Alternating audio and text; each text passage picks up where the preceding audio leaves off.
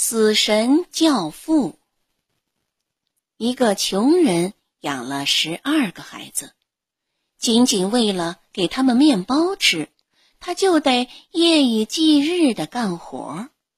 如今第十三个孩子又出事了，他愁的没有办法，就跑到大路上去，想第一个碰见谁就请谁当孩子的教父。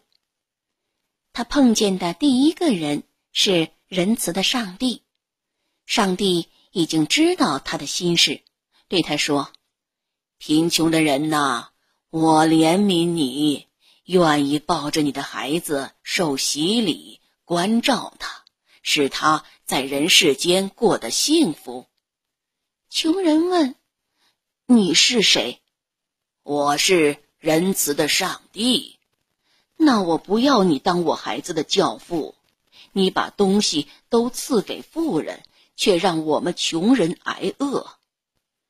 他说这话是因为不了解上帝在分配贫富时是多么英明。就这样，穷人离开了上帝，继续往前走。这时，魔鬼迎面走来，对他说。你在找什么？要是你愿意让我做你孩子的教父，我会给他许多许多金子，还让他获得世上所有的欢乐。穷人问：“你是谁？”“我是魔鬼。”“那我不要你做我孩子的教父了。你总是欺骗人，诱惑人。”说完。继续往前走。这时候，瘦骨嶙峋的死神冲他走来，说道：“让我当你孩子的教父吧。”穷人问：“你是谁呀？”“我是死神，我对谁全一个样儿。”“你是公正的，你不分穷富的抓走所有的人。”穷人于是说。请你当我孩子的教父吧，死神回答：“我要把你的孩子变得又有钱又有名，因为谁拿我当朋友，谁就该过美满丰足的日子。”穷人说：“下个礼拜天行洗礼，你请准时来吧。”死神真的就如他许诺的来了，并且。像模像样的帮孩子受了洗礼。男孩长大了，教父有一天来叫他一块儿出去。他把孩子带进森林里，指给他看一种长在林中的草，说：“现在该让你得到教父的礼物了。我要把你变成一位名医。”每次有人请你看病，我都会为你显形。我要是站在病人脑袋旁边，你就可以大胆说，你决心把他治好，然后再给他服一点这种草，他便会恢复健康。可要是我站在他的脚边，那他已经归我所有。你必须说。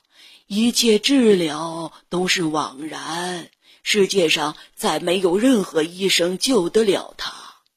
可你要当心，别不按我的意思使用这草药，不然你会倒霉的。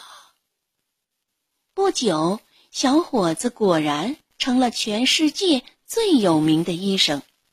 人们都说，他只需看一下病人，就知道情况如何。就知道病人是还能康复呢，还是一定会死。于是，远远近近的人都来接他去看病，给了他许多钱，使他很快成为了一位富翁。这时候，国王正巧生了病，派人来接医生去，要他讲还能不能康复。可他走到病榻前一瞅，死神呢已经站在病人的脚边了，也就是说，国王已经没治了。谁料小伙子这时却在心里嘀咕：“要是我欺骗一回死神呢，他自然很不高兴。不过我是他教子，他大概会睁一只眼闭一只眼。我要大胆的试一次。”他扶起病人，让他掉了掉头，这样死神就站在国王的脑袋旁边了。随后，他给国王服了一点药草，国王便渐渐好了起来，最后又恢复了健康。可是，死神却去医生那儿，阴沉着脸，举起食指，模样挺凶的威胁说。你小子骗了我，这一次嘛，我原谅你，因为你是我的教子。可你再敢来一次，我就要了你的命，把你一起抓走。不久以后，国王的女儿患了重病，她是他的独生孩子，国王因此没日没夜的哭啊哭啊。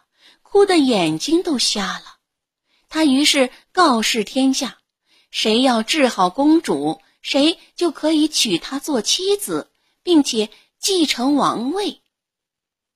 医生走到病人的床边，看见死神站在他的脚旁边，他本该想一想教父的警告才是啊，可是公主的无比美丽和做她丈夫的幸福。使他昏了头脑，把教父的话忘得一干二净。他看不见死神向他投来愤怒的目光，不顾教父举起手臂，晃着瘦骨嶙峋的拳头威胁他。他扶起病人，让他的头睡到原本放脚的地方，随后他给他服药草，他的脸颊马上。便泛起红色，生命重新复苏。眼看自己的所有物第二次被夺走，死神气得跑到医生那儿，吼道：“你小子完了！现在就轮到了你！”说着，伸出他那冰冷的手来，一把抓住教子，叫他反抗不得。随后。就把他拽进了脚底下的地狱里，在那儿，他看见千千万万朵烛光，一长排一长排的燃烧着，看不见头尾，有一些大，有些小一点儿，还有一些很小很小，每一瞬间都有一些熄灭掉，有另一些重新燃烧起来，于是看上去。就像那些火苗在不断替换，在不断的跳过来蹦过去。你瞧，死神对他说：“这就是人类的生命之光，大的属于孩子，小一些的属于结了婚的中年男女，最小的属于老年人。不过。”经常有些孩子和青年也只有一朵小小的生命之火。请让我看看我的生命之火吧。”医生说着，他以为他一定还挺大呢。死神却指了指一丁点儿即将完全熄灭的小蜡烛头，说道：“瞧吧，这就是。”哎呀！亲爱的教父，吓坏了的医生说：“快请给我点一支新的吧，行行好吧，让我去享受我的生命，去当国王，去做美丽的公主的丈夫吧。”我办不到，在点新的之前，必须有旧的熄掉。啊，那就把旧的接在新的上，让旧的没烧完，新的立刻燃烧起来吧。医生恳求着，死神教父做出愿意满足他愿望的样子，拿起一支没动过的大蜡烛，其实呢，却存心报复，在接蜡烛时故意失手，让小蜡烛头翻倒在地，熄灭了。